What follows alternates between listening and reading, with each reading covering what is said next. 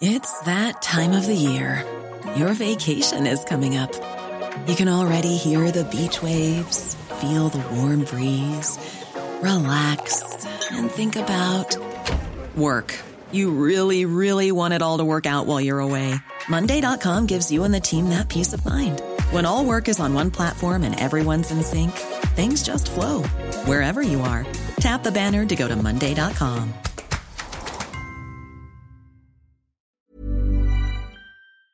Bien, vamos a continuar con la información.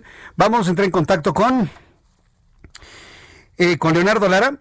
Vamos a entrar en comunicación con Leonardo Lara, director de Walt, mm, eh, Wealth de Mercer. Eh, el índice mundial de pensiones elaborado por Mercer y la CFA Institute ubica a México en el lugar número 35 con uno de los puntajes más bajos. Leonardo Lara, me da mucho gusto saludarlo. Bienvenido. Muy buenas tardes. ¿Qué tal, Jesús Martín? Muchísimas gracias a ti por la invitación y por la oportunidad de platicar con tu público. Entonces, en el índice mundial de pensiones, México está a pelas, está en los últimos lugares. Sí, eh, pues eh, justamente, fíjate, te platico un poco. Este índice mundial de pensiones lo elabora Mercer y el CFA Institute este año. Es el doceavo año que lo publicamos desde, desde 2009 y México empezó a participar en este índice en el 2013. Entonces ya tenemos bastante historia hacia atrás. Y te platico que este índice evalúa comparativamente los diferentes sistemas de pensiones del mundo. Esta, este, esta edición tiene 39 sistemas de pensiones diferentes, eh, tiene 38 países. Hay un país que tiene dos sistemas, que es China, todos los demás son es un solo sistema por país. Y evaluamos específicamente tres aspectos específicos de cada sistema, que es eh, el, el tema de adecuación, que adecuación es qué me da, o sea, qué nos brinda como como pensionados o como empleados. El segundo es la sostenibilidad, que es qué tan sostenible es a lo largo del tiempo, no un año, no dos, no diez, sino 30, 40 o 50 años que sea sostenible este sistema de pensiones.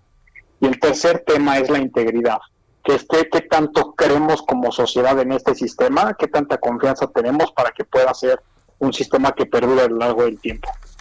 Eh, este, sistema no es, este, esta evaluación no es objetiva, más bien de lo que se trata es de comparar los diferentes sistemas en el mundo. Y la verdad es que no hay un sistema perfecto, no hay un sistema que podamos copiar y pegar en otro lugar y poder, y que pueda funcionar perfectamente, pero nos sirve para entender cuáles son las mejores prácticas o lo que funciona en un lugar que, que podamos implementar en, en economías o en culturas similares a la nuestra. Entonces, efectivamente, en esta edición México sale en lugar 35 de 39 y pues este tenemos todavía mucho camino por andar. Esa es la buena noticia. No queda mucho que hacer para mejorar nuestro sistema. Pero ahora, eh, eh, la mejoría de este sistema pues está en íntima relación con el dinamismo de una economía, ¿no? con la salud de las empresas, que inclusive puedan eh, incrementar sus aportaciones al sistema de pensiones tal y como hay en una propuesta que, que tiene en este momento el legislativo.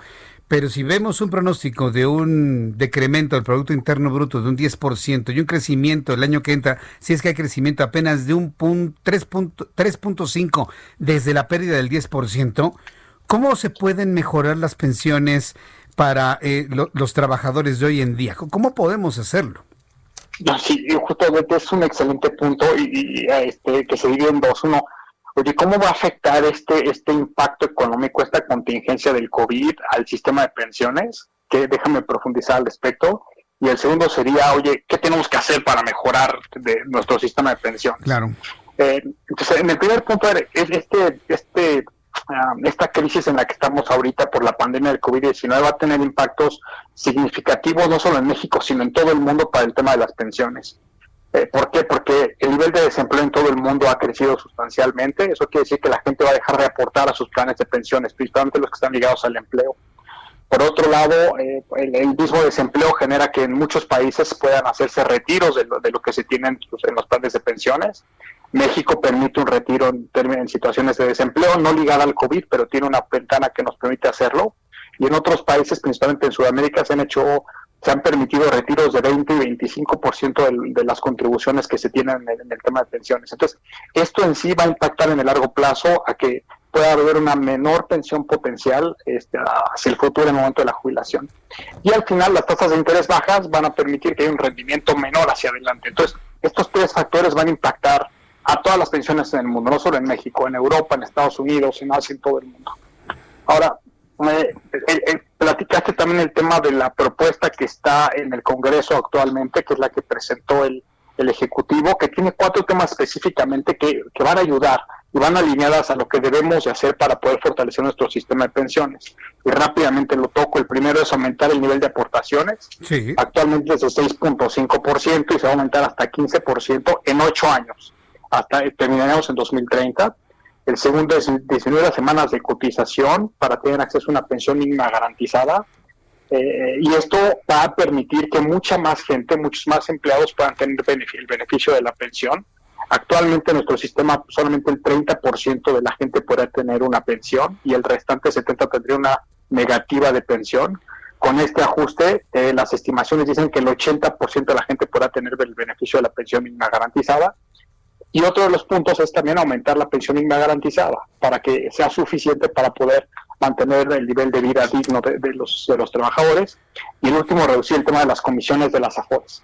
Estos cuatro puntos que se incluyen en la, en la, este, en la propuesta de, reforma son de los puntos principales que deberíamos de poder avanzar para poder fortalecer nuestro sistema de pensiones. Ahora, todavía estamos lejos, hay mucho más por hacer pero definitivamente son pasos en el sentido correcto para fortalecer nuestro sistema de pensiones.